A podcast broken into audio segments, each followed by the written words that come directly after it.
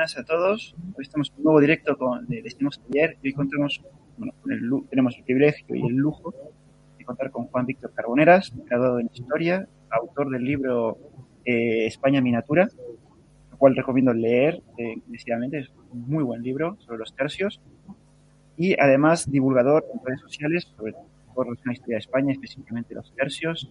Víctor, ¿cómo estás? Muy buenas tardes a todos. Nada, encantadísimo de que poder disfrutar con vosotros una tarde más por aquí. Espero que, sobre todo lo pasemos fenomenal, que conozcamos a los tercios de una forma diferente y mucho más profunda y que desde luego hoy tenemos una efeméride que, merece la pena también contar. Sí, y, se me ha olvidado también, presidente de la Asociación 31 de los Tercios, que también está haciendo mucho por divulgar la historia de los tercios. Se me había olvidado mencionarlo. Y bien, entonces, bueno, directamente pasemos a, pongamos manos a la obra. Por si hay alguien que todavía quedando un poco despistado y si cuando hablamos de los tercios todavía no sabe qué, son los tercios. Cuando hablamos de los tercios, ¿de qué estamos hablando, Víctor?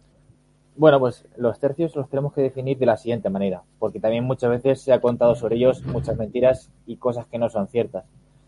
Los tercios son, en primer lugar, la infantería que tenía la monarquía hispánica durante el siglo XVI o siglo XVII vamos a ver que su existencia puede ser desde 1534, 1536, 1532, 1530, en esa década, al fin y al cabo, y se va a prolongar hasta comienzos del siglo XVIII, 1704, con la reforma que, tiene lugar con Felipe V.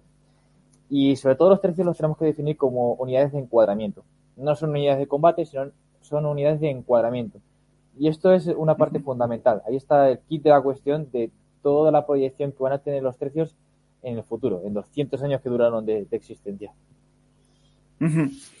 Eh, y qué, a ver, porque acá, claro, es muy fácil caer en la, leyenda rosa, como hablamos fuera de cámara, hablando de los tercios, que, porque fue una infantería que dominó Europa, o sea, prácticamente no invencibles, pero casi invencibles. ¿Qué es lo que lo caracterizaba? ¿Por qué tenía esa efectividad, esa eficiencia en los campos de batalla? Yo creo que en dos, o en dos características fundamentales. En primer lugar, porque eran o fueron la primera, la primera unidad militar eh, que podemos decir permanente en la edad moderna. Quiero decir, eh, los tercios estaban compuestos por compañías que en el momento que se formaban, eh, los soldados pasaban a formar parte del ejército y duraban durante toda su vida. Al final era un contrato que, tenían con el rey durante todos los años que, que tenían su existencia, al menos hasta que con suerte consiguieran una licencia. Esto hacía que, lógicamente, soldados eh, con ya una experiencia o un bagaje eh, hacían que estos soldados fueran de primera línea. Al final eran unidades totalmente expertas en la batalla. Y eso, lógicamente, generaba que en el campo de batalla las victorias se decantaran de la monarquía hispánica. Y claro, es un modelo que al final, este modelo profesional, modelo de ejército profesional, va a ser copiado por el resto de las, de las monarquías. Y luego por, otra, por otro, otro asunto, y es que no nos podemos olvidar que al final la monarquía hispánica también fue pionera y la combinación de armas de fuego con armas blancas o armas enastadas. Esto hace que, esta combinación, que ya se vertebraba desde comienzos del siglo XVI en los territorios italianos, también tuvieran los tercios un eje fundamental. Y es que los tercios también no nos podemos imaginarlos con comunidades anquilosadas, es decir, que no cambian, sino que tenemos que imaginarlas como lo que fueron, comunidades que fueron en constante cambio según las circunstancias de la guerra y según las circunstancias de la, de la innovación tecnológica, que también afectaba a la guerra. Esto, esto, por ejemplo, se puede ver muy bien como los primeros tercios de 1536, que, digamos, eh, los conocemos gracias a la ordenanza de Génova, que no los crea, pero sí que nos enseña cómo eran. Podemos decir que en, esas unidades había una gran minoría de armas de fuego. Sin embargo, conforme va pasando el tiempo, cuando llega el siglo XVII, las unidades eh, obedecientes con armas de fuego son superiores y con muchísimo a, por ejemplo, las picas o armas en estado. Entonces, los tercios, esa es la gran ventaja que tienen, que muchas veces se analizan de forma incorrecta y es que cambian constantemente conforme pasa el tiempo. Y ese es, el gran éxito que tienen durante, durante esos 200 años. Sí, sí, sí. Entonces, acá ha dicho algo importante, que eran unidades profesionales. Y, y por tanto, el reclutamiento, tengo entendido, vamos, por lo que hay en tu libro y en otros también, no es que fueran a, eh, se reclutaba voluntarios, o sea, la gente se presentaba voluntaria a los tercios, a unirse eh, al ejército. Claro, eso, es fundamental. Eso, al final nos, enseña mucho de cómo era, era la guerra en ese momento. Lógicamente, cuando alguien se, reclutaba, lo podía hacer por diferentes motivos. Muchos por necesidad, otros tanto por una cuestión de honor, otros porque querían ganarse la vida fuera de la península, otros porque tenían problemas con la justicia, bueno, por múltiples motivos. Pero sea como sea, al final se alistaban de, forma voluntaria al menos hasta 1630. 1630, digamos que hay un cambio, donde ya empieza a surgir un reclutamiento, podemos decir, forzoso. Pero hasta ese momento el reclutamiento voluntario, es decir, al final era muy sencillo el sistema. El rey necesitaba hombres, elegía unos capitanes, y esos capitanes iban a determinadas ciudades o poblaciones, donde colocaban la bandera, tocaban el pífano y el tambor junto al sargento y al alférez, que estaban también cercanos suyos, y reclutaban soldados. Ese reclutamiento hacía que, lógicamente, los jóvenes de la zona se interesaran en el, bueno, pues en alistarse y en formar parte de la milicia y acababan dentro de la, de la, de la carrera militar. Esto es muy importante porque cuando en el momento que alguien pone su lista, eh, pone su nombre en la lista de reclutamiento, ese nombre va a estar ahí de por vida, hasta que el rey no le conceda la licencia. Al menos desde el punto de vista teórico, porque luego desde el punto de vista práctico podíamos ver como muchos, eh, muchas personas, muchos hombres, hacían tretas para coger, se alistaban en una compañía, se iban a otra.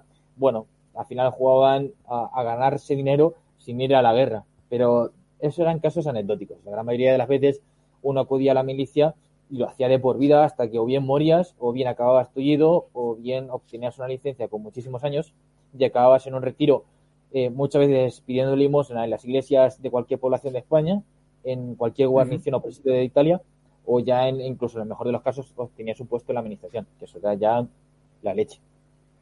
Sí, sí, sí. Bueno, claro. Y entonces, bueno, eran reclutados, entiendo que en la península, y eran llevados a Italia para su entrenamiento, ¿no? Y así en breves palabras, ¿cómo era el entrenamiento de los tercios? ¿Era un entrenamiento arreglado o cada compañía entrenado de una forma distinta? Eso puede darte también aclarar un aspecto. Aquí, em, lógicamente, los, los, tercios van a tener como eje de actuación aquellos lugares donde la monarquía hispánica se había envuelto en contiendas. Pero ahora bien, un tercio estaba compuesto por, eh, de forma teórica, lógicamente, entre 12 compañías, aunque luego la práctica podían ser muchas más o muchas menos. Pero claro, eso hacía que su, digamos, su, su actuación estuviera limitado en aquellos lugares donde podían, eh, digamos, desplegarse de forma completa. Entonces, Italia va a ser el gran eje de operaciones, sobre todo a partir ya de la, de la paz de Chateau donde Italia se, digamos, permanece, se establece, se, se controla, es fácil de, manejar, y donde ahí los tercios van a tener, un, como digo, una base de operaciones para dirigirse a otro, a otro tipo de teatros.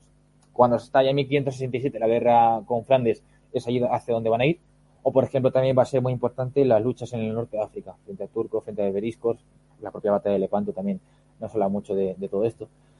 Y entonces, claro, cuando los soldados se reclutaban en España, eh, muchos de ellos eran jóvenes, lo que se conocía con el término de bisoños, que no, no tenían ningún acercamiento a la milicia. Y claro, cuando uno podía afrontarse a estos primeros días, desde luego no era nada sencillo. De, tal manera que, que digamos que en los tercios en su momento no existía un entrenamiento reglado. No había una mili que podemos considerar. Sino que el oficio militar se aprendía un poco por voluntad y por disciplina. Quiero decir, eh, podemos ver sobre todo en los documentos de la época, en capitanes del momento como Alonso Vázquez, como Francisco Verdugo y tantos otros, que nos reflejan como cada cierto tiempo, eh, cuando los soldados estaban en los presidios, en las fortificaciones italianas, salían a escuadrar, es decir, a aprender a moverse en el campo de batalla que eso va a ser el principal aprendizaje, al menos durante un tiempo. Porque si uno, si muchos de, ustedes que están viendo este directo han podido ver recreaciones históricas en torno a los tercios, se recrea muchas veces como los soldados se desplazaban, porque es una verdadera dificultad. Porque si alguien falla, el resto se cae. Y eso hace que, también podamos entender como de 1570, 1560, 1580, sobre todo en el siglo XVI, cómo ese eh, entrenamiento estaba capacitado a enseñar a los soldados cómo tenían que desplazarse. Además de todo eso, los soldados tienen que aprender los toques del tambor y del epífano, porque van a ser los que marquen el ritmo de la batalla. Y en el momento que ellos aprendan ese, esos toques, van a saber desplazarse de un lado hacia otro según las circunstancias. Entonces, claro, cuando un soldado bisoño aprende este tipo de circunstancias, no solamente aprende a moverse, sino también aprende a combatir. Yo me he encontrado sobre todo en el Archivo General de Simancas, eh, bueno, pues como los soldados también cuentan cómo empezaron a aprender no solamente la espada, a usar la espada porque es, digamos, casi era de uso, de uso cotidiano, al menos portarla, a pesar de muchas prohibiciones que había, sino también aprendían a, la propia arma en la que estaban, en la que estaban asociados, a la pica, al arcabuz, al mosquete. Y que además, eh, lógicamente, eso llevaba también un, aprendizaje que se basaba también en, hacer tareas eh, físicas. Esto se conserva muy bien, por ejemplo, hay un grabado de Frank Holzheimer en la plaza de Bruselas, en Gran Place, que incluso se conserva en el día de hoy, que es una verdadera maravilla para todo el mundo que vaya a Bruselas. Y cuando uno va a la, Gran Place, eh, nos tenemos que imaginar a miles de soldados moviéndose y desplazándose de un lado a otro con un determinado ejercicio físico que no nos ha quedado en el día de hoy claro qué es lo que hacían, porque no nos ha llegado ese testimonio, pero sí que sabemos que existían, y lo sabemos por los grabados y lo sabemos por una serie de, relatos de, la época. Entonces, como digo, no hay un entrenamiento relado, pero sí que había una cierta consideración a que el soldado aprendiese. Y en ese caso, por ejemplo, el, capitán de cada compañía se encargaba, porque era una figura paternal para el, soldado, para enseñarle ese tipo de tareas, pero también los soldados más veteranos enseñaban a los soldados más novatos cómo tenían que, hacer esa actividad. Sí, sí, sí.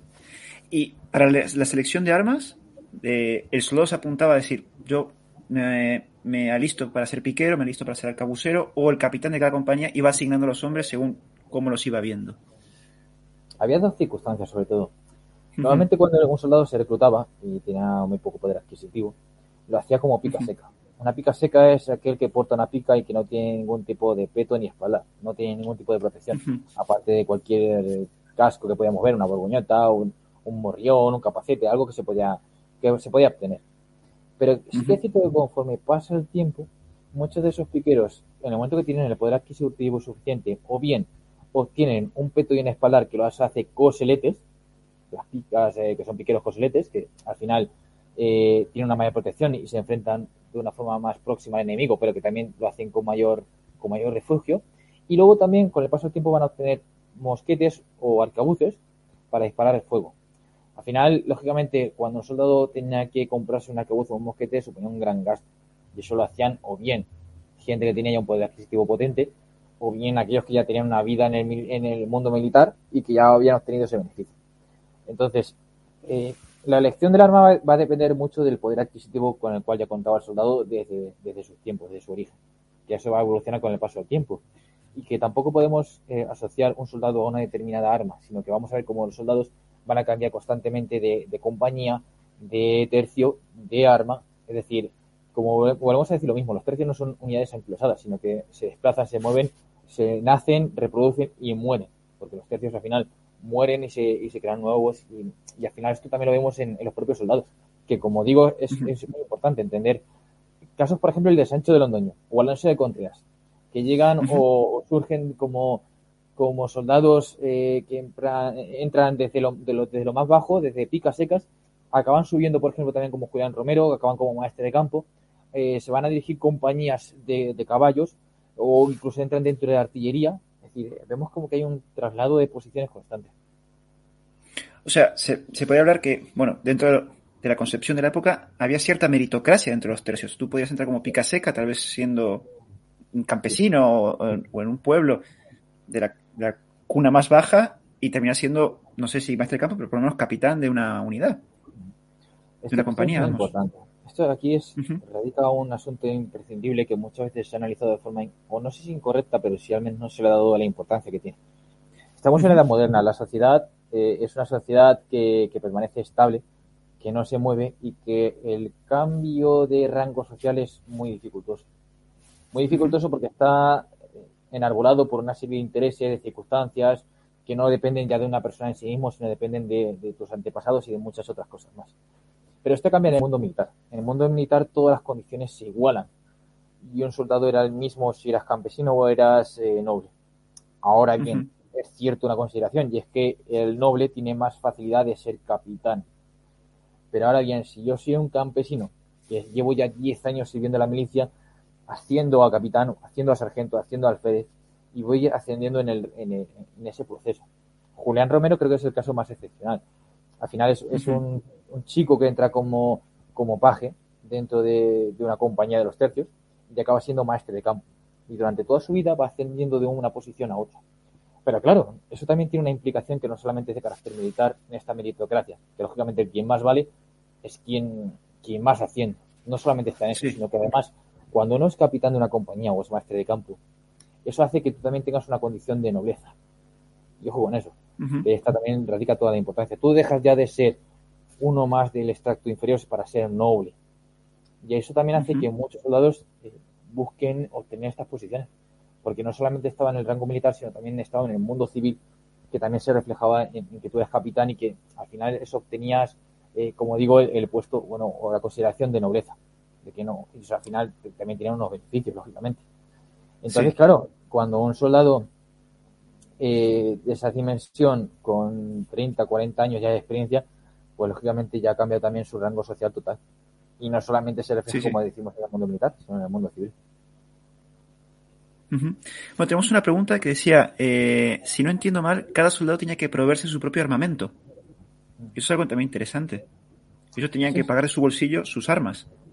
Esto es, esto es interesante, porque cuando un soldado se recluta, es decir, ellos llegaban, alistaban su nombre, se ponían su nombre en un, en un listado que apuntaba al vedor, luego se llevaba una serie de comprobaciones. Cuando apuntaban su nombre, ellos recibían un socorro.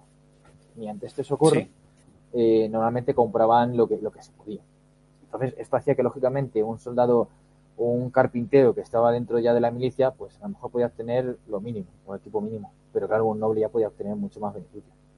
Quiero decir, eh, al final tú obtenías ese, ese, socorro, esa media paga, esa paga de un mes, para obtener, pues eso, los víveres mínimos. Hay un caso también que es muy excepcional, ese caso de Alonso de Contreras, que fue un soldado que salió de, la ciudad de Madrid, aquí de Madrid. Y es muy curioso porque él cuenta como eh, en esos primeros días de la milicia su madre le compra dos zapatos para marchar, le compra dos camisas, le compra un jubón y le compra también unas calzas. Y esto es lo que, lo que le puede comprar con ese equipo, que es que está muy bien. O sea, la verdad que, que la mujer ya pudo ahorrar para, para pagarle ese equipo a, su hijo.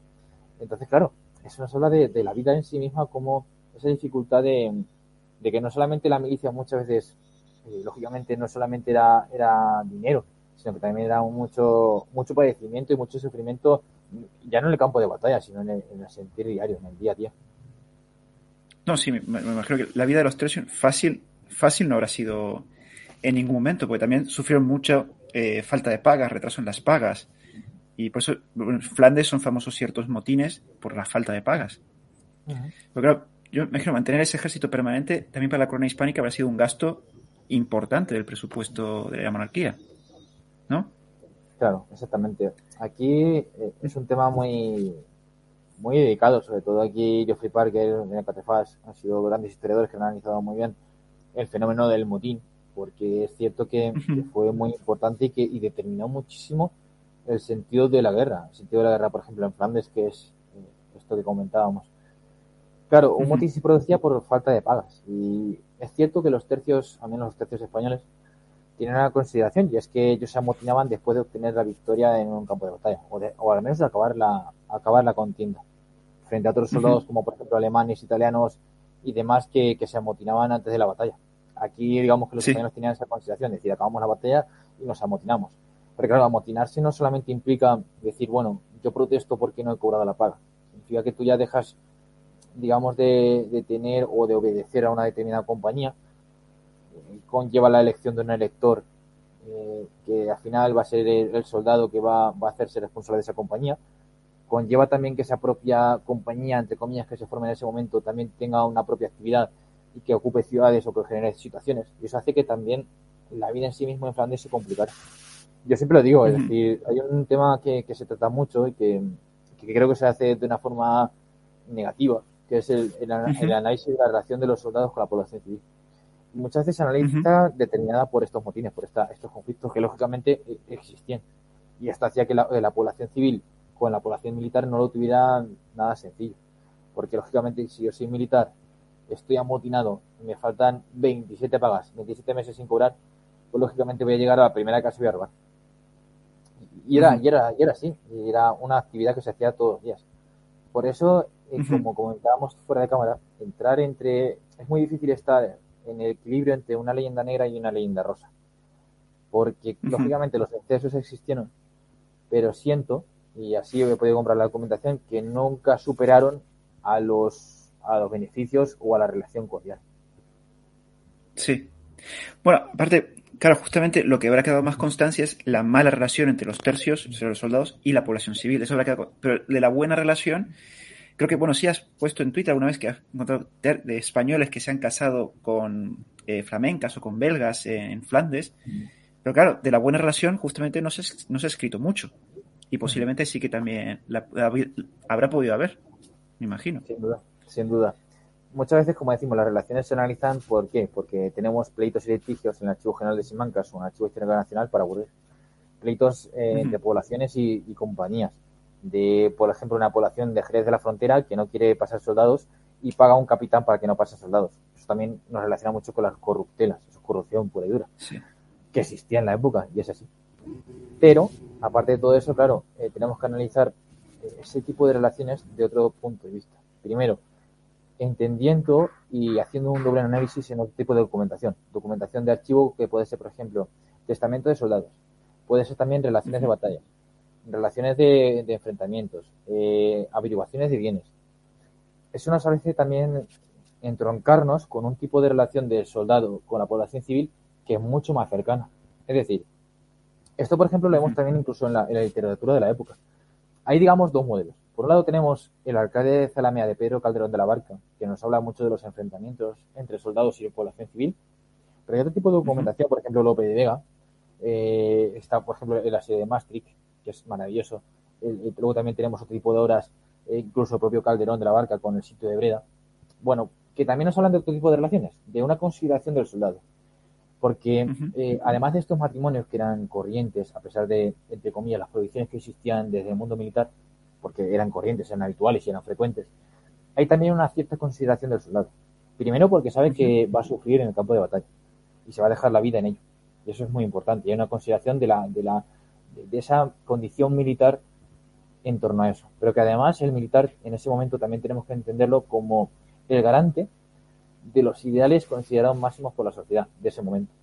Es decir, el militar que va hacia Flandes está defendiendo al rey, que es la entidad suprema, y a Dios, que es la entidad aún más suprema que el rey. Y esto hace que eh, el militar tenga esa consideración de decir, bueno, está defendiendo esos valores, es una actividad honorable, da honor y respeto. Y hay una consideración hacia, hacia el mundo militar y hacia el, hacia el soldado que todavía existe en el siglo XVI y que no solamente es obedeciente a la edad media. Ajá. No, eso es muy interesante porque muchas veces es, esa parte no, no, la tenemos en cuenta. Tenemos otra pregunta que dice que se, bueno, más una recomendación, a ver, es muy interesante toda la logística que hay detrás de los tercios. Y eso también es verdad, porque bueno, está el, famoso camino español. Pero claro, toda la logística para mantener eh, todas estas compañías también habrá sido mm, prácticamente toda una, una hazaña también para mover toda esta cantidad de hombres. Yo, vamos, en este sentido, a mí siempre me gusta recomendar bibliografía porque creo que es importante para que lo... Eh, no solamente recomiendo mi libro, sino también otro tipo de libros que también ayudan a entender a, los tercios. Eh, hay un libro que sacó hace un par de años Víctor Tarradella, se llama La logística de los tercios, que es una verdadera maravilla para entender todo esto. Yo siempre, eh, para entender a la logística, por lo menos desde nuestro prisma, es yo siempre me busco imaginar a 20.000 soldados, abrimos la puerta de nuestra casa y nos encontramos a 20.000 soldados. ¿Cómo das de comer a esos 20.000 soldados? ¿Cómo das de comer a los animales que llevan esos 20.000 soldados? ¿Cómo das de comer a las familias que llevan a esos 20.000 soldados? ¿Cómo das de comer a los zapateros, a los zapadores, a las vivanderas, a los tenderos, a toda esa gente que les acompaña? Eso es un esfuerzo titánico y creo que es una gran proeza, una proeza logística sin duda alguna que tuvo la monarquía hispánica durante el siglo XVI y siglo XVII. El camino español creo que es el, punto referencial en todo esto. Y lógicamente, si eh, desplazarse por territorios que no son españoles algunos sí que pertenecían a la monarquía hispánica, otros, otros eran aliados y otros ni siquiera lo eran, eso hacía que, lógicamente supusiera un verdadero quebradero de cabeza. Y que además de todo eso, de, los tercios, de los soldados como tal, les acompañaban todo un mundo de condiciones o un mundo de, militares, como por ejemplo el Barrachel, o por ejemplo también el Vedor, que se encargaban de todo ese tipo de operaciones que desde luego no eran nada sencillos. Porque si yo mañana tengo que ir, por ejemplo, a Besançon, y no puedo pasar por, por Besançon, tengo que encontrar otra ciudad que pueda abastecerme. Y esa ciudad debe estar preparada para tener los abastecimientos suficientes para abastecerme. Y tener también alojadas cada, cada persona en su, en su casa. Entonces, eso de verdad que es una, una verdadera maravilla que incluso a día de hoy, a día de hoy es muy difícil de analizar. Sí, no, me, imagino que, es, claro que es un trabajo diplomático eh, y como tú dices, de, logística. O sea, hay que combinar esas dos armas porque, como te he dicho, muchos territorios no eran de la monarquía hispánica, otros no eran ni siquiera aliados de la monarquía hispánica, y me imagino que los enemigos, en este caso Francia, intentaría destruir ese camino español, en este caso, en este caso concreto del ejemplo, ¿no? O sea, Francia era la principal interesada de que ese camino no existiera, tratar de arruinar esa, bueno, esa, esa, logística que España estaba tratando de poner ahí. Exactamente. Pero bueno, para, para ir acercándonos más a Lepanto, o sea, aparte de los tercios, tenemos los otros famosos, que son los tercios embarcados, que, bueno, muchos se los consideran la primera infantería de marina de, la historia. Entonces, ¿cómo? O sea, yo la pregunta la monarquía hispánica tenía estos soldados que eran de lo mejor de Europa, arriesgarse a ponerlo encima de los barcos, que si te hunde una galera, se te hunde una compañía, o, los hombres que vayan ahí, que prácticamente son irreemplazables. Claro, es un riesgo, ¿no? Volvemos a hablar, sin duda alguna, de, como decíamos al comienzo, de dónde está el secreto de los tercios. El secreto de los tercios está en su flexibilidad, en adaptarse a cualquier situación y a cualquier circunstancia.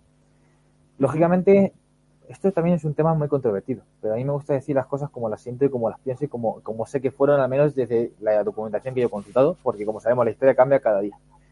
Mm, no podemos hablar de que era una infantería de marina. ¿Por qué? Porque no había, no había un tercio dedicado a eh, establecerse de forma permanente en una galera que se desplazara de un lugar a otro. No. Va a haber tercios que se van a situar en galeras, que es el navío prototípico del Mediterráneo, y que van a ir a desplazarse a determinados lugares, determinadas eh, plazas o determinados combates según las circunstancias, que pueden estar durante un tiempo más o menos prolongado. Esto hace que, claro, eh, estas unidades lógicamente estaban creadas para estar en, en, la tierra, nunca mejor dicho, para desplazarse, para moverse, para tener una logística propia de, del, mundo del infante. Pero esto hace que un esfuerzo doble, un esfuerzo doble que para situar estos tercios dentro de galeras. Porque en una galera, lógicamente, no cabe un tercio. Más o menos una galera podemos decir que cabe unas 300 personas ya estando hasta arriba, hasta arriba la galera, pero hasta arriba. Y un tercio podríamos decir que el número, lógicamente, era variable. Desde el punto de vista teórico podemos decir 3.000, luego era mucho menos, pero lógicamente vamos a ver cómo las compañías se van a ir moviendo en cada galera, van a estar situadas en cada, en cada circunstancia y que esto también lleva un esfuerzo titánico de coordinación, de colaboración y de mantenimiento de esas unidades. Porque cuando uno se perpetúa en, tierra, hacer que eso se desplace por galera no era, no era nada sencillo. Y que eso también suponía un esfuerzo titánico para, los generales militares. Claro, no, eso me imagino, porque es que, como tú bien has dicho, es que no estaban entrenados para ir en una galera. O sea, iban aprendiendo según la experiencia. A, mayor experiencia tenían las galeras, tal vez mejor batallaban. O sea, porque esto es, súbete a una galera y ve a combatir con las armas que tú en teoría estás acostumbrado a moverte por tierra. Entonces, doble mérito en ese sentido para, los tercios. Entonces, no había, entrenado, o sea, no había entrenamiento arreglado ni para tierra y para mar a base de experiencia.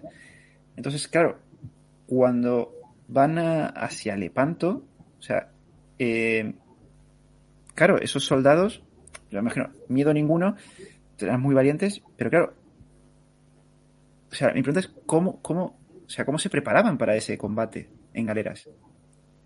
¿Sabes? Porque es que no. O sea, mentalmente posiblemente estaban convencidos de lo que tenían que hacer, pero militarmente, ¿dónde se ubicaban? ¿Cómo, cómo se ubicaban para de cara al combate? Claro. Dentro de, lo que es el espacio de una galera, que tampoco es mucho. Mm. Aquí esto también es, fundamental, es una pregunta maravillosa porque nos va a entroncar mucho con, con ese mundo militar y con esa, con esa relación también con el, entre el mundo infante y el mundo de la, de la navegación. Claro, Em, aquí los tercios tenemos que decir que el, caso de Lepanto yo creo que es también muy, muy significativo y nos va a enseñar mucho de cómo, de cómo actuaban. Mm, para que tenemos que tener en cuenta que en septiembre de 1171 se reúnen toda la escuadra en, en Mesina. Yo me imagino la ciudad de Mesina en Sicilia como un auténtico mar de gente, que aquello tenía que ser eh, una locura, una locura de la cantidad de gente que había de, de, de todo tipo de clase y condición. Entonces, esos días previos conllevaron un esfuerzo, un esfuerzo titánico de, saber qué galeras contamos, con qué soldados eh, o dónde van a estar cada soldado, dónde va a estar cada compañía y cómo nos tenemos que desplazar. Además, el Lepanto también tiene la consideración de que no solamente participaba la monarquía hispánica, sino que estamos dentro de, la Liga Santa principalmente con Venecia y con el Papa, y luego con otro tipo de estados, como por ejemplo Génova, que también ha ido muchísimo, u otro tipo de estados italianos. Entonces, claro, esa, esa, dificultad de coordinación era doble. Pero claro, llegado el momento, cuando un soldado se introducía dentro de la galera, tenemos que entender que los días eh, se generaban de la siguiente manera. Además de los soldados, había también esclavos, forzados, marineros, que se encargaban de la actividad de navegación, mientras que el soldado se encargaba de un poco de la actividad de vigilancia y ese tipo de actividades, y los marineros lógicamente tenían que navegar, y los esclavos y forzados y buenas boyas que se llamaban y tal, eh, remar. Entonces, claro, los días pasaban en, de, en el momento que salía el sol hasta que se ponía el sol en esa actividad, o bien navegación o bien de vigilancia. Hasta que llegaba la noche, de ahí digamos que se paraba todo. Se paraba todo de tal manera que se dedicaban tiempo al ocio. Eh, por ejemplo, muchos de ellos se conversaban entre ellos, jugaban a, los dados y las cartas a pesar de las prohibiciones existentes, eh, aprovechaban también para comer un poquito más, aprovechaban también incluso había peleas de gallos, que también eran algo típico en la galera. Es decir, actividades propias de, ese mundo que, en el que nos movemos, que es la edad moderna. Entonces, claro, cuando, cuando surgía una, una, contienda, un enfrentamiento, o bien era por un ataque sorpresa de, un, de piratas, de una escuadra enemiga, o bien como pasó en Lepanto con una preparación previa de dónde situar cada galera, dónde situar cada contienda y situarse para el campo de batalla. No había un entrenamiento reglado, pero sí que lo, durante todos estos días los soldados aprendían a moverse o cómo tenían que desplazarse, que como decimos y como hemos dicho al comienzo, esa va a ser la principal baluarte de, su aprendizaje, aprender a moverse y a desplazarse. Porque a la hora de la verdad, la, galera era una plataforma que era igual que la Tierra, es decir, los soldados actuaban exactamente igual que estar en la Tierra, pero igual. Es decir, eh, cuando surgía un, enfrentamiento, lo primero que se hacía normalmente era eh, utilizar la artillería para disparar a, las naves enemigas, como ocurría también en tierra, y luego cuando va surgiendo el enfrentamiento se llega al abordaje, un enfrentamiento o bien eh, cuerpo a cuerpo con, con, el tema de espadas, o bien en la gran mayoría de las veces utilizando arcabuces y mosquetes, y luego ya después picas, que probablemente en este, en lo que es la galera, serían un poquito más cortas, aunque esto también es eh, cuestión de, muchísimo debate, y luego ya cuerpo a cuerpo, como decimos, con espadas. Es decir, a la hora de combatir, el soldado de los tercios no encuentra, no encuentra tanto cambio, al menos en la en lo que es su combate en general. Ahora bien, lógicamente, no es lo mismo, por ejemplo, estar encima de una galera que se mueve cada dos segundos, una barbaridad, a estar, lógicamente, en tierra. Pero que sí que van a utilizar los mismos procesos, los mismos enfrentamientos, la misma mecánica y el mismo proceso en general. justamente eso te iba a comentar, porque claro, la galera no es 100% estática, o sea, tiene el movimiento del mar. Claro, formar ahí, imagino, por ejemplo, que formen, aunque sea pequeño, un pequeño grupo de piqueros, como tú has dicho, de que se exigía mucha coordinación si no se podía romper la formación, el mérito tenía que ser enorme. Sí, al final, de esa forma, después avanzaban hacia la, galera enemiga.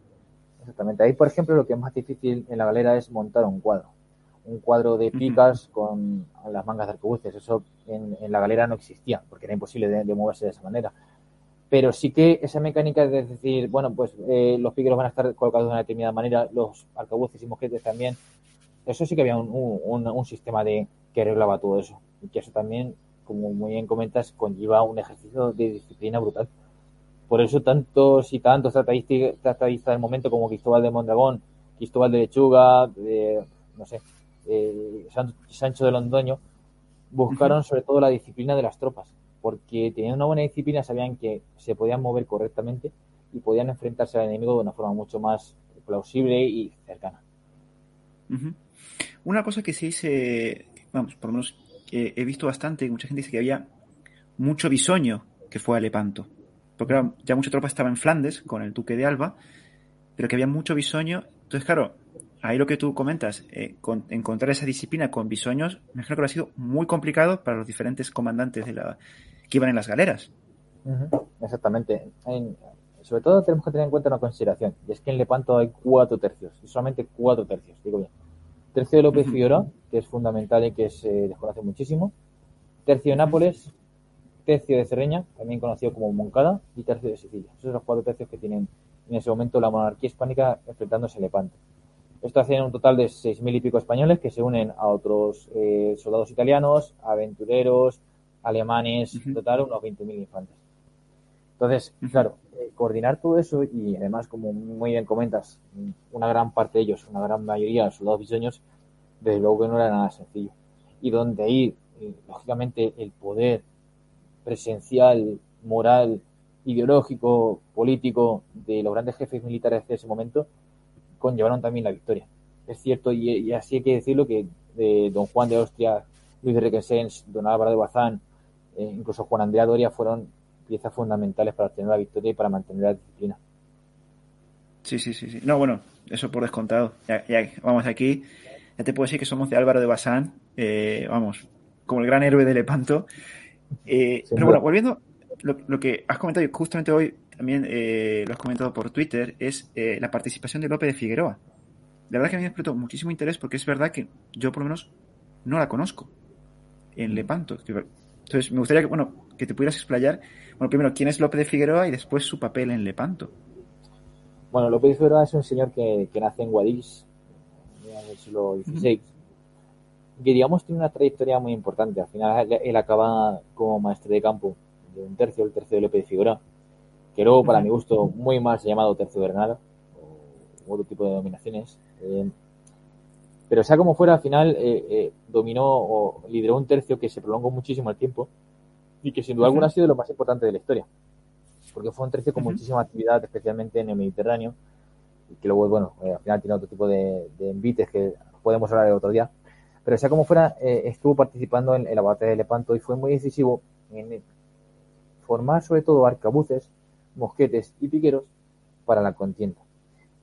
Al final, como tercio como tal, aportaron una cantidad de hombres ya estaban muy experimentados en la batalla. En el tercio de López Figueroa había bastante veterano, bastante veterano. Había muchísimo bisoño, pero había bastante veterano que lideraron eh, el enfrentamiento y que también estuvieron muy cercanos a las posiciones de, sobre todo de, don Juan de Ostia, en, esa contienda, en esa parte central con, con, la Real. Entonces, ese papel de, ese tercio también fue fundamental en, en Lepanto, pero también no solamente como, como como eje vertebrador de la batalla, sino como soldados ya experimentados que ya tenían una trayectoria atrás que les podían enseñar mucho más en el, combate. El tercio de López Figueroa, desde luego, que queda para muchísima historia. De hecho, por ejemplo, uno de los que más ha estudiado a ellos ha sido Carlos Belloso. De hecho, hay un libro que es maravilloso, que es La antimuralla de la monarquía, y que explica muy bien cómo el tercio de López Figueroa pasó por diferentes territorios y tuvieron a Sicilia como un eje vertebrador de todo. Entonces, es muy interesante también su, su papel en, la batalla de Lepanto, que desde luego en seis horas que duró la batalla pasaron muchísimas cosas. Sí, sí, sí. Bueno, una de las cosas que sí que me he encontrado bastante, bueno, aparte de, de que cada uno intentaba barrer para casa, me refiero, los venecianos dicen que fueron sus galeasas, acá en España pues decimos Álvaro de Bazán, pero sí que me he encontrado que muchos afirman que la clave, aparte de, bueno, todo lo que hemos venido comentando, fueron los piqueros en Lepanto para el abordaje de las naves. ¿Cuál es tu opinión al respecto? Si es que realmente fueron fundamentales, o tal vez el peso de las armas de fuego fue más importante.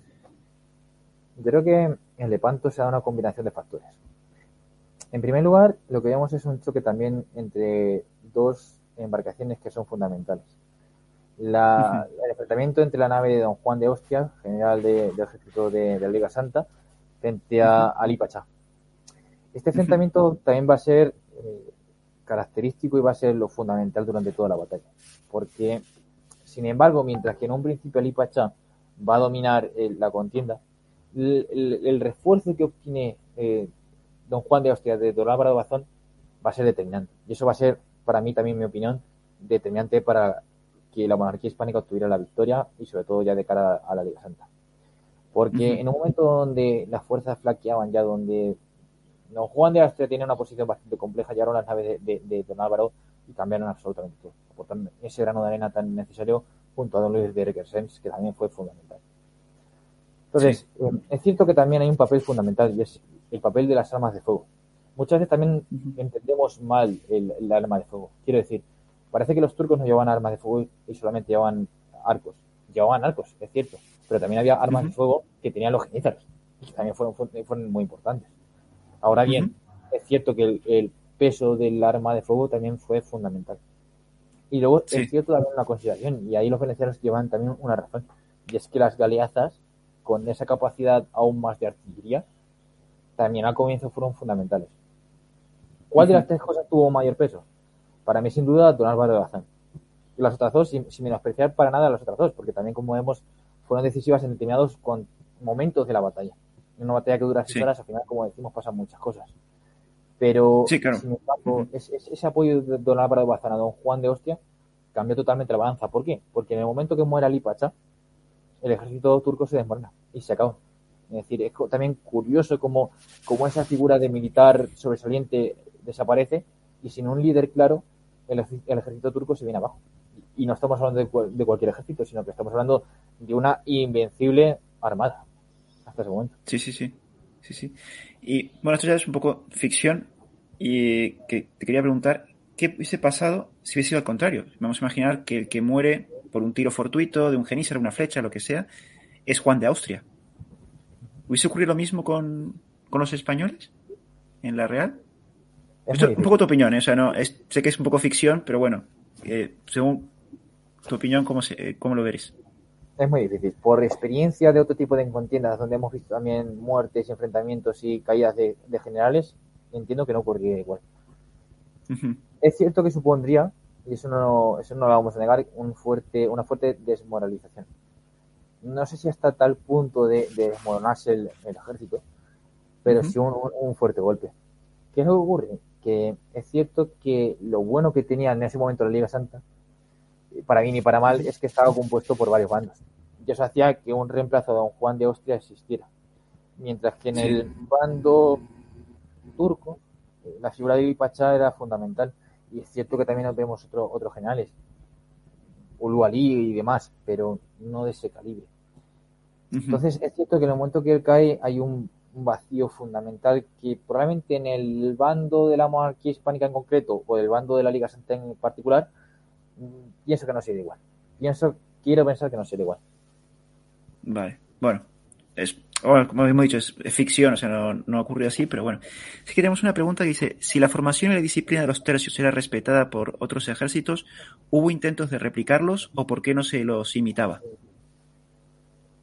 bueno, al final, al final los tercios eh, fueron una unidad militar que, fue no solamente utilizada y copiada por la propia monarquía hispánica, porque no solamente hubo tercios españoles, sino que al final del siglo XVI había tercios italianos, tercios borgoñones, ya empezaron a crearse todas las naciones, tercios irlandeses, incluso ya en el siglo XVII a mediados ya se empiezan a crear tercios de caballería. Ojo con eso también. Pero es cierto que, que ese modelo de infantería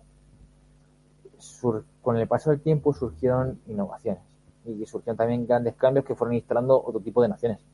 Por ejemplo, eh, sin llegar a creer que Mauricio Nassau fue tan relevante como Geoffrey Parker le dice, es cierto que, los holandeses en la década de 1580, 1590 cambiaron muchas cosas y también fueron un ejército potencial increíble.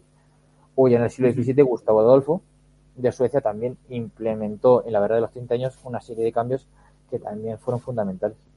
Es cierto que muchas veces, eh, por parte de la historiografía inglesa sobre todo, se le sobredimensiona a uno y a otro, porque parece ser que instalaron cosas que, ya existían desde entonces. Por ejemplo, el tema de, reemplazo a la hora de disparar cabuces y otro tipo de cosas. Pero ahora bien, las monarquías no se mantuvieron al margen de toda esta innovación y todos estos cambios. Eh, la, existencia, por ejemplo, de Boban como ingeniero de fortificaciones nos enseña mucho de que eh, eh, ese modelo de traza italiana que fue implementando la monarquía hispánica, no solamente por Italia, sino por el resto de, territorios, fue copiado por, por ellos y que incluso mejorado. Pues esto ocurre igual con la infantería. Es cierto que los tercios tenían esa gran ventaja de que tenían una experiencia en el, combate de años y años y años y años y años que les había enseñado cómo comportarse y cómo realizar determinadas maniobras. Pero el resto de naciones no se quedaban atrás. Y como siempre decimos, no podemos caer tampoco nunca jamás en la leyenda rosa en la leyenda rosa que hace un mal favor a los tercios. Porque los tercios no eran invencibles, eran hombres de su tiempo que vencían, morían y trataban de levantarse cada, cada uno de sus días. Sí, sí, sí. Bueno, y eh, justamente ahora que hablamos de eso de comprar varias naciones, claro, del otro bando, en el Toma tenemos los genízaros, que también le competían por ser la mejor infantería de su tiempo, porque también eran, en cuanto a disciplina, técnica, también eran muy buenos en su época. Entonces, los sí, sí, perdón. Porque al final los genízaros son también pues, una unidad de carácter militar profesional, entre, comillas, podemos decir profesional, vamos a decirlo entre comillas. Fueron una unidad que también se prolongó en el tiempo, que se fue dotando de, cristianos eh, que capturaba y que fueron creándose un, un organismo, una entidad bastante peculiar y que dominaron también, pues como decimos, eh, gran parte de, su tiempo. Que lógicamente el imperio turco muchas veces parece que lo infravaloramos o que lo vemos desde una perspectiva quizás desde el punto de vista demasiado religioso, entre comillas, que también lógicamente la religión estaba por encima de todo. Pero desde el punto de vista militar, al final fueron unas unidades eh, que luego supusieron un jaque para Europa, o, al menos para la concepción de Europa de, ese momento. Y que cuando cae Chipre, en ese momento saltan todas las alarmas en Europa para, para, para, frenar el avance del turco. Y un avance del turco que no se frena en Lepanto, ojo con eso, que los turcos van a estar ahí siempre y van a poner sitio a Viena y van a estar ahí en los Balcanes y van a enfrentarse a todo eso. Que parece que también muchas veces nos olvidamos de todo eso. Sí, sí, bueno, justamente porque, claro, yo creo que tal vez en el avance de los Balcanes, como España nos queda, por así decirlo, más lejos, eh, como que en Lepanto nosotros le paramos en el Mediterráneo y parece que ahí se terminó todo. Pero no, como tú bien dices, han sido avanzando por tierra, han sido dando, dando guerra. Hombre, yo es cierto que. Luego, sí, eso sí lo, hablaremos, entiendo, pero sí que es cierto que como consecuencia del batalla de Lepanto, es cierto que Turquía hace una renovación total y se centra en otro, en su otra frontera, en su frontera derecha, pero eh, eso lógicamente ocurre por la batalla de Lepanto y hay un, un eclipse ahí total, pero sin embargo, lógicamente como decimos, los turcos van a estar ahí siempre. Sí, sí, ahora vamos a las consecuencias. Antes quería preguntarte, aprovechando que estás aquí, justamente es que en Lepanto justamente está uno de nuestros escritores, bueno, mejor escritor de lengua española, que estaba Miguel de Cervantes, que pertenecía al ejército. Y algo que te quiero comentar, que tal vez es poco conocido, son de los guerreros poetas, o los guerreros escritores, o bueno, como los queramos llamar. Que es que no, no los no eran todos analfabetos, sino que había hombres de cultura al servicio militar. Y que, bueno, Cervantes es la prueba de que estuvo ahí en Lepanto luchando. Sí, sin duda. Hmm. Sí, sí, no, mi pregunta era justamente que no era una actividad solamente de aventureros o analfabetos, sino también había gente de cultura dentro de, los tercios. Esto también es muy curioso porque también la cuestión de las películas, o incluso la cuestión de novelas, novelas históricas, hay muy poquitas novelas históricas que sean buenas de los tercios. Muy poquitas eh, podemos contar la de Héctor Castro, que son maravilla y, y, poquito más. Pero es cierto que tenemos la consideración negativa de, nos imaginamos un soldado eh, como una especie de Lazarillo de Tormes eh, que no sabe leer, que es pícaro y que encima se, eh, se encarga de robar todos los días y de, y de engañar a la gente cuando ese estereotipo tenemos que quitárnoslo de la cabeza cuanto antes. Eran hombres de su tiempo, eso para, para comenzar. muchos de ellos, no solamente los soldados sectores, muchos de ellos sabían leer y escribir. No vamos a decir que una gran mayoría, pero sí un buen, un, un buen puñado de hombres. Un buen puñado de hombres, porque no solamente nos tenemos que imaginar el mundo cultural desde el punto de vista de las letras. Ojo con esto. Y esto, por ejemplo, lo han analizado muy bien los historiadores culturales del momento. Fernando Boza, entre, entre ellos, o Alfredo Alvar también lo han analizado muy bien. Y es eh, cómo el mundo cultural se eh, difunde no solamente con las letras, sino con las imágenes. Y eso también es fundamental. Con la mnemotécnica, eh, eh, la capacidad que tenemos de aprender mediante la asociación de palabras con imágenes, o incluso también con, la, con la lectura en voz alta. Y entonces eso hace que no hubiera tanto analfabetismo desde el punto de vista cultural. Hay cosas que se sabían, y se sabían ya de, dominio público. Entonces, sí, sí, sí. la presencia de, soldados, eh, soldados escritores era, era frecuente y esto creo que también nos llama mucho la atención. Cuando uno, por ejemplo, está en la ESO o, estaba en su momento en EGB y demás, se nos llama esto, a esta gente como, por ejemplo, Cervantes, eh, García de la Vega, eh, López de Vega y tantos otros, siempre se nos contaba su vida desde el punto de vista de las, de las letras. Y se nos hablaba lo bien que escribían y demás. Pero en su vida era mucho más compleja que todo eso. Y realmente lo que ellos consideraban como letras, eh, al final eran, no vamos a decir un pasatiempo, pero sí que una parte más de su vida. Es decir, al final, en ese momento también se entronca mucho con el concepto de arte. El arte en ese momento eran eh, artesanos. Es decir, no había una, una consideración del artista pues esto pasa un poquito igual con el tema de las letras. Las letras al final eran un tiempo más de lo que se hacía.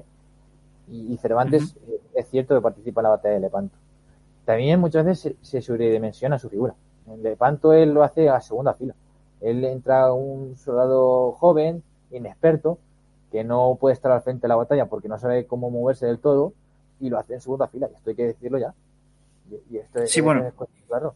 Entonces, eh, luego su vida al final da muchísimas muchísimas vueltas. Al final acaba, bueno, como sabemos, cautivo en Argel o vuelve. Bueno, y es cierto que, él está y, en una de esas contiendas al final no pierde el brazo, pero sí que queda, sí que queda manco de, su, de su mano, que es sin duda alguna la, la imagen o, el, o el conocimiento que tenemos de Cervantes más arraigado en su mundo militar, el manco de Lepanto. Bueno, justamente te iba a decir eso, justamente sí que había, había visto que es que entró como bisoño, pero claro, entonces la fama posterior eclipsa todo lo demás. Eh, ay, se me olvidó lo que te iba a preguntar. Es que justo estábamos comentando esto de, de las letras. Bueno, si se me ocurre, lo, voy a decir.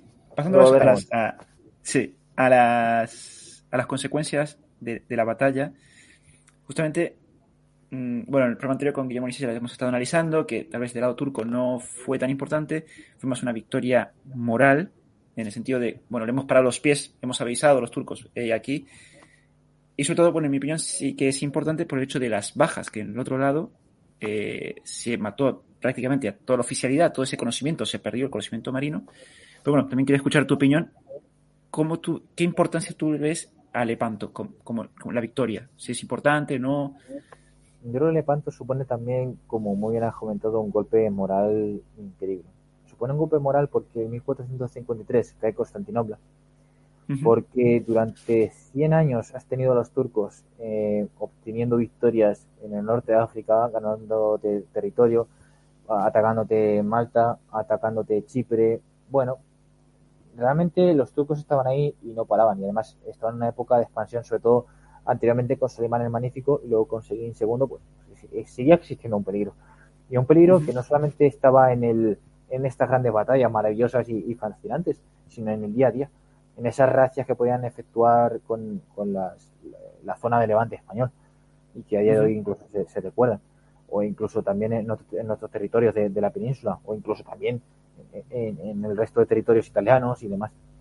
Entonces, ese peligro, ese terror al turco, porque hay un miedo, y es cierto así, hay un miedo al turco, eh, digamos que se frena en Lepán. Es como decir, esa, esa digamos, esa, la gran armada turca, que nunca pierde, que, vence ante todos, que obtiene victorias sobresalientes, que, que durante 150 años o 120 años nos han estado, eh, digamos, delimitando nuestra, nuestro eje de actuación y, también nos, nos, ha ocasionado muchos problemas, es como decir, hasta aquí, hasta aquí hemos llegado. Vamos a, obtener una victoria y hemos obtenido una victoria absoluta. Que se diga por todos los vientos y por todos los mares de que aquí se ha vencido. Entonces es una victoria moral absoluta. Y además esto también se refleja muy bien en que después del Lepanto eh, replicaron grandísimas eh, en, todas las ciudades españolas las campanas en, su, en señal de victoria. ¿Qué es lo que ocurre? Que desde el punto de vista práctico, la disolución de la Liga Santa hace que eso quede en, agua. Y es cierto que eh, Turquía se somete a un proceso de, como muy has comentado, de renovación total. El Imperio Turco al final tiene que renovar sus hombres, sus generales y su ejército. Más desde el punto de vista también incluso moral, de decir, bueno, eh, toca de nuevo una, una nueva época, un nuevo giro de política. Y eso hace que con el paso del tiempo se vuelvan otra vez a las andadas y volveremos a, lo mismo, a los mismos enfrentamientos y a los mismos ataques. Pero Lepanto supone un jaque en ese mundo, un decir, bueno, eh, se puede vencer al turco, somos capaces de vencerlo si estamos unidos, pero a pesar de eso, sabemos que los turcos son un rival temido, porque era temido y que también no es fácil de ganarles. Había una dificultad de todo eso. Sí, sí, sí. Sí, sí. Bueno. Ahora, la pregunta, también le he hecho a Guillermo Nisese, que a mí quería hacer a ti es otra vez una pregunta ficción. ¿Qué hubiese pasado al contrario? Si los otomanos hubiesen ganado en Lepanto. Porque ahí se habría la posibilidad, eh, bueno, he escuchado diversas teorías, una de ellas la invasión de Italia o continúa hacia el Mediterráneo Occidental. ¿Cuál sería tu opinión si la victoria hubiese sido al revés? Yo creo que lo hubiera ocurrido sería, en primer lugar, un debacle temporal de, de la Liga Santa, lógicamente la Liga Santa se hubiera disuelto igualmente, eso no, no tenía futuro por al final porque los intereses del Papa de Venecia y Monarquía Hispánica eran totalmente antagónicos. Eso, eso por supuesto. Y soy de los que piensa que hubiera surgido ataques sobre Italia. Probablemente Sicilia y Nápoles se hubieran visto envueltos en ello. Y hasta cierto punto podemos pensar que sí que hubiera habido una defensa obstinada. Es decir, es muy difícil lógicamente imaginarlo, pero sí que por la situación en la que estaba la monarquía hispánica y la situación de la que se venía, sí que podría haberse generado una, resistencia fuerte. Y a pesar de que los turcos pudieran haber llegado a, estos territorios ya de, pues eso, a las puertas de Italia, no lo habían tenido nada fácil tampoco. Probablemente eh, hubieran, hubieran obtenido ellos más rédito de lo que obtuvo la Liga Santa. Eso, eso, eso sin duda. Porque la Liga Santa poco más podía hacer de lo que ya hizo. Sí, Los turcos, sin embargo, sí que tenían un camino hacia adelante para, para avanzar. Pero a pesar de todo eso, se hubieran encontrado también su freno y, su, y su problemática también. Sí, porque claro, una cosa es, bueno, vencer en el mar y otra cosa ya, como tú, de tú bien indicas, desembarcar en Italia, donde ya los tercios ya están en su elemento y se van a defender, claro. Ahí ya los problemas, bueno, esta gran asedio de Malta, que fue un fracaso para ellos, imagino que Sicilia y Nápoles ha sido aún más complicado. Primero conquistar y después mantener, porque claro, España no se iba a quedar quieta esperando que siguieran avanzando. Creo que esa es la palabra clave. De hecho, es la palabra que, que predomina en toda la documentación de la época. No ya en el conflicto de Lepanto, sino en la palabra mantener. Más que conquistar ni nada, es mantener, mantener las posiciones, mantener, mantenerse frente al enemigo. Y como muy bien comentas, el mantenimiento de esas posiciones por parte del Imperio Turco hubiera sido muy difícil. Más si cabe cuando en 1171 el conflicto de Flandes se entiende, pues ni muchísimo menos está solucionado. Pero sí que entra en una segunda etapa distinta a 1567 cuando había llegado el Duque de Alba digamos que la cosa cambia. Y por supuesto en el futuro va a cambiar mucho más. Entonces, eh, el hecho de poder tener más hombres hubiera sido, no hubiera sido tan difícil como hubiera sido en 1567, donde la, la dificultad ya de vivirse hubiera sido imposible. 1571 digamos que te hubiera permitido algo más, algo más. Sí, sí, sí, sí. Y bueno, ya con la victoria, todos estos tercios desembarcan en Italia y marcharán a Flandes, me imagino, o se quedan permanentemente ahí para defenderlo, no, estos ya van a Flandes a seguir combatiendo. Tras Lepanto. Claro, tras Lepanto las compañías, eh, sobre todo pues, lo que decimos, los cuatro tercios que participan, lo que a Sicilia, Nápoles y Moncada o Cerdeña, van a tener diferentes eh, desplazamientos y se van a, mover de un, con una determinada función y, a unos determinados territorios. Esto va a cambiar mucho también eh, según las circunstancias y según el momento. Porque otra cosa igual, eh, los tercios, digamos, por ejemplo, otro concepto también está en que utilizamos, tercios de Flandes. No existen tercios de Flandes, existen tercios que van hacia Flandes. Porque los tercios, digamos, que se crean con el hecho de que se desplacen de un lugar a otro. Luego vemos como el tercio de Sicilia, eh, las compañías que había se desplazan a, Flandes y lo hacen ya con otro hombre, con el tercio de, del maestre de campo de momento. Y esto ocurre igual con el de Nápoles y Cerdeña. Y, sin embargo, lógicamente, hay una serie de, compañías, de unidades que se mantienen en el territorio de forma fija. Son compañías, unidades, tercios, por ejemplo, el tercio de López Isidora se mantuvo muchísimo tiempo en Sicilia. Y esto hace que, claro, podemos suponer la dificultad organizativa que esto, que esto conlleva, porque al final, igualmente, volvemos a tener miles de soldados que están en un territorio ajeno a ellos, los cuales hay que habituallar, hay que alojar y hay que mantener. Entonces, esto también vuelve a suponer un esfuerzo enorme, que ya, o bien, como decimos, se desplazan hacia Italia, cuando sobre todo acaba Lepanto, todos van hacia Italia, marchan, vuelven hacia Italia, y luego ya, con el paso de los años, paso de los meses, paso de las semanas, van hacia un lugar u otro. Sí, sí. Bueno, yo creo que si no hay más preguntas, yo creo que, bueno, más o menos hemos cubierto todo. No sé si quieres hacer una reflexión final. Ya, pues ya llevamos una hora y tampoco quiero que se alargue mucho, no quiero robarte mucho más tiempo. Eh, sobre Claro, una, cosa, sí, ya me acuerdo lo que quería preguntarte, era justamente los tercios y la religión. Porque también es otra fuente de leyenda negra, como que eran fanáticos. Pero sí que es verdad que la religión en los tercios es muy importante. Sin duda. Para un soldado de una compañía era igual de importante una asistencia sanitaria, que hubiera un barbero, un cirujano o un médico, como que hubiera un capellán.